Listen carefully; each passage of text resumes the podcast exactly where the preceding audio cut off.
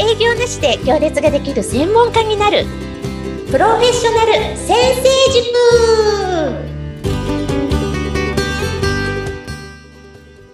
こんにちは。自走組織育成コンサルタントの星澄です。アシスタントの加藤淳です。よろしくお願いします。よろしくお願いします。星さんいつも本当にためになるお話ありがとうございます。ありがとうございます。そう言っていただけて。僕語の番組で僕も勉強させてもらってますはい。で、えー、今日もですね、あのー、ご質問いただいてますので、ご紹介させていただきたいと思います。はい。はい。えー、本日の質問です。ポッドキャスト、いつも楽しく聞いています。ありがとうございます。どこかで自分らしくやることが大事というお話をされていました。話に共感しますが、実は自分では自分らしさがわかりません。どうしたら自分らしさを知ることができますか？中小企業診断士、森田さんからご質問いただきました。森田さん、ご質問ありがとうございます。自分では自分らしさがわからない。その通りですよね。本当に、そうなんです。自分のことって自分じゃわからない。あ、もちろんわかってる部分もあるんだけど、特に自分らしさみたいなところってもうすでに無意識レベルで出ちゃってる部分なので、意識するのって難しいですよね。うん、で、人からさ、例えば、いつも明るいよねとか、一緒にいると元気になるよとか、あなたってこうよねっていう言葉、言葉たちも結局は、それを言う人の主観を通しての感想だから、人によって見え方が違う。だから、はい自分らしさって自分でも意識するのが難しいし、人の言葉も参考にはなるけれど、100%ではない。うん。じゃあ、どうやって気づいたらいいんでしょうね？どうやったらいいんでしょう？加藤さんはどう思いますか？どうでしょう？自分の行動とか、うん、こういう時にどういう心の動きをしたとかを、なんかノートとかにまとめていって、振り返ってみるとか。うんうんうん。いいですね。すごくいい。うんうん、私もあの、ずっとノートがお友達なので、子供の頃から。それはすごくいいですよね。ノートで対話するんですよ、自分とどこまでも。はい。だからノートとボールペンの消費量すごいんですよ、私。それもいいですよね。で、私もそうやっていくつかあるんですけど、私の一番は、自分らしさに気づく一番は、違和感を大事にするってことかなって思います。違和感。違和感？はい。まず前提として、世の中に自分しかいなかったら自分を認識するのって難しいと思うんです。はい。人間って何かと比較して何かを認識できるんだと思うんです。例えば、朝は夜があるから朝だってわかるし、死ぬってことがあるから今生きてるってことを意識できますし、あまあ、あと何がありますかね。もうすべてのことは何かと比較して認識できているんだと私は思うんですよね。はい。はい。だから、誰かがいるから私を認識することができると思うんです。そうですね。はい。で、例えば、普段のね、息子との毎日の何気ない会話でも、私がなんかね、こう言うと、息子は、あ、お母さんそう考えてるんだね。僕はこう考えるよっていうんで、対話が深まるんですよね。結構意見が違うことが多いんで、なんか言うと、あ、そう考えてるの自分はねって。ね。相手の意見があっても、あれ？自分は違うなって感じて、それを表現するから、自分理解と相手理解が深まるんですよね。うん、はい、うん。っていうことは、あれ？なんか違うなとか、そこまでじゃなくても、ん？っていう違和感、日々誰もが感じてると思います。ありますね。確かに。はい。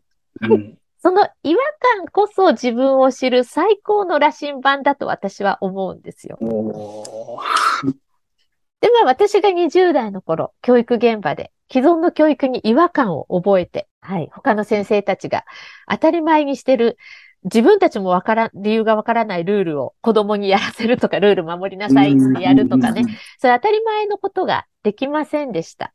で、その違和感があってもね、ごまかして合わせることもできるじゃないですか。そうですね。うん。だけど、私はその違和感を大事にした、大事にして、自分は違うやり方を模索しよう。自分が納得するやり方を模索しよう。そのやり方は全くわからないけど、その違和感を大切にしたことで、今の仕事につながってるんですよ。うん。うん。で、まあ、印象的なことがありまして、まあ、今でもすごく覚えてるんですけど、はい。はい。幼少期から10代の頃、まあ、家が殺伐としてたり、親が対人恐怖症だったりして、まあ、全否定されていた関係の中で、私はもう人の顔色ばかり伺って、自分の考えがなかったんですよね。うん。で、あったとしても、こう、そういう殺伐とした環境だったので、言語化するっていうことができなかったし、人に意見を伝えるっていうスキルが、ちょっと普通の子より著しく劣ってたんですよ。うん 学ぶ機会がなくて。はい。で、そんな私が社会に出て、教育現場で、もうね、本当に小さなことで、今だったら雑談で普通に話せることすら言えなかった20代前半なんですよ。今じゃ考えられないでしょ？考えられないですね。今じゃ考えられないんだけど、そうだったんです。で、学童保育の先生をしていたときに、まあ、その時の学童のルールは、先生を何々先生って呼ばないといけないっていうルールだったんです。はい。でも私は、子供たちは学校で頑張ってくる。学童は放課後帰ってくる場所だから、先生じゃなくてニックネームとかで呼ばれたいっていうふうに感じていたんですね。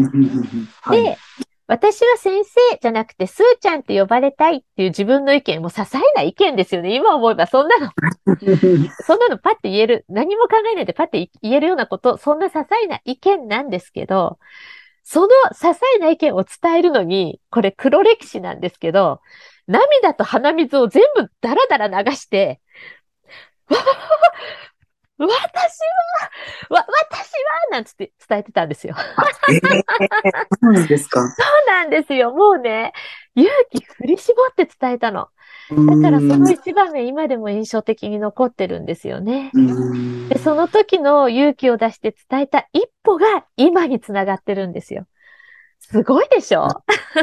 すごいですね。でも、スーちゃんっていうのが、その言いにくいっていうのはすごく僕はわかります。ああ、ありがとうございます。うん。でも今の私だったらもう本当に普通に、ねえねえ、私先生なんて呼ばれたくないんだけどって言えるんだけど、強すぎる。一強すぎる般的には言えない人の方が多いと思いますよ。そっか、それをね、多いと思います、多分ね。涙と鼻水全部垂れ流してね、うんわわわわって言ってたんですよ。でね、自分の違和感大事にして自己表現をしていくことって、ことで、もう本当私、変わ、変われてきたし、なんかそれが自分らしさだった。それが、その違和感で私はこう考えるってことを表現していくことが自分らしさにつながっているなって。まあこんな人生なので余計に思います。うんうん、うん。まあすごい余談だったんですけどね。はい。社会に出てから自分の違和感を大切にして試行錯誤してきたあの日々が今の私の自分らしく仕事ができてるなって、あ、もうほんと幸せだなっていうことにつながってる気がします。それにね、違和感って別に相手を否定することではないんですよ。自分との違いに気づくっていうことだけなので、違和感を大事にすれば自分理解もできるんだけど、そして自己表現にもつながっていくんだけど、相手理解にもなるんですね。うんうん。ただ、この違和感、私たちが受けてきた教育では大切にされてこなかったどころか、どんなに違和感があってもみんなに合わせないといけない風潮教育だったんですよね。うんはい。だからせっかく違和感を覚えても自動的にスルーしたり抑えたりする習慣がついてるんです。うんうん。まあ、同調圧力じゃないですけど、うまく生きていくために人や周りに合わせる習慣がついてるんです。特に日本人、私たちはね。でも、でもですよ。違和感。それを自分の中で大切にしながら、人や周りに合わせてうまくやっていくことができます。それは両立できるんです。ほら、今超両立してるでしょ私。うんそうですね。はい。みんもう本当にうんめっちゃいろんな方から愛されながら、大切にされながら、いいご縁をいただきながら言いたいこと全部言ってるでしょ？はい。はい。両立できるんです。それを子供の頃、教育で教えてくれなかったので、今いろんなとこで言いたいです。パワーが有り余ってる状態ですね。はい。で、なぜ両立できるかっていうと、違和感を覚えたからって必ずしも相手に伝える必要はないんですよ。ね、相手を選んで伝えたらいい。それよりも大事なのは、ちゃんと違和感に意識的になるっていう部分です。うん、自分の違和感大切にできたら、あれなんで今違和感覚えたんだろうあ、そうか、自分はこう考えてるんだな、とは、とか、あ、あの人が違うからこそこれに気づけてありがたいな、とか、自分の考えや捉え方やあり方を認識することができますよね。一人では認識できないんです。で、認識できたらそれを言語化できます。言語化できたら自分を理解できるし、それを伝えたい相手に伝えることもできます。伝えたくない相手には黙ってればいいんです。もう本当に違和感大事なんです。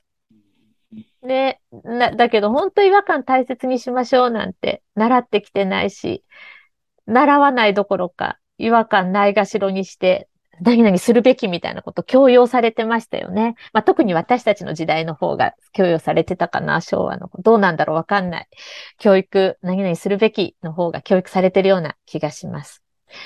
だから私は自分の人生を通じて、もう本当に違和感が大事だって思ってます。って、違和感大事にしてきたから、今、心から自分らしく仕事できてるなーって実感できてます。はいなので、ちょっと繰り返しになっちゃうんですけど、違和感を大切にすることは自分理解だけではなく相手理解にもつながります。もう私はね、違和感がとっても大好きなんです。はい、ということで、森田さん、ごめんなさい。うまく説明できたかどうかちょっとわからないんですけど、あの、今一度いろいろな人との関わり合いの中でご自身の違和感を大切にすることにフォーカスしてみてはいかがでしょうかいや、答えになってましたでしょうかね。どうでしょう？もし、また何かあればぜひご質問を送ってくださいね。はい、星さん、今日もありがとうございました。ありがとうございました。ぜひぜひ、あの、番組に対する感想、ご質問、概要欄から質問フォームでお寄せください。はい、はい、ぜひたくさん送ってきてください。よろしくお願いします。では、次回またお会いしましょう。